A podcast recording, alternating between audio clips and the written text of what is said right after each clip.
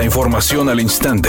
Grupo Radio Alegría presenta ABC Noticias. Información que transforma.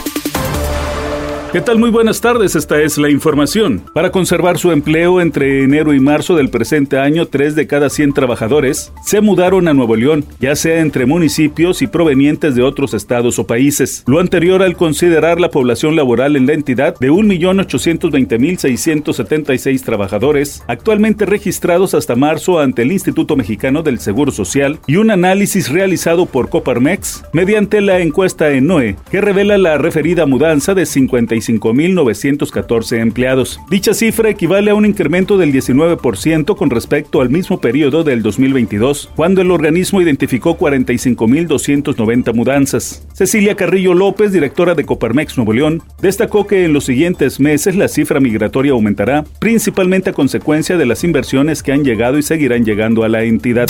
El Banco de México informó que al cierre de las operaciones cambiarias de este martes en casas de cambio y el Aeropuerto Internacional de la Ciudad de México, el peso mexicano rompió la barrera de los 17 pesos con respecto al dólar estadounidense, con lo cual la paridad se ubicó en 16 pesos con 80 por unidad, tipo de cambio que no se veía desde diciembre de 2015. El Banjico dijo que el fortalecimiento de nuestra moneda ha permitido a México atraer inversiones extranjeras e impulsar la generación de empleos bien remunerados. Asimismo, el Banco de México confirmó que el peso mexicano es la moneda que más se ha fortalecido tras la pandemia del coronavirus.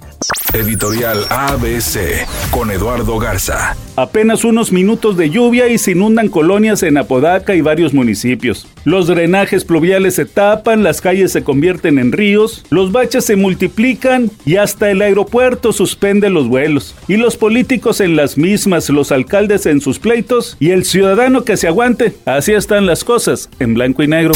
A un día de que Drena De Niro compartió que su hijo Leandro De Niro falleció, ahora se ha revelado que su muerte está siendo investigada por sobredosis, pues en el departamento donde fue encontrado muerto descubrieron pastillas que aparentemente podrían ser droga. Drena, hija de Robert De Niro, compartió en su cuenta de Instagram que al parecer a su hijo le vendieron pastillas que contenían fentanilo, lo que pudo haber causado su muerte.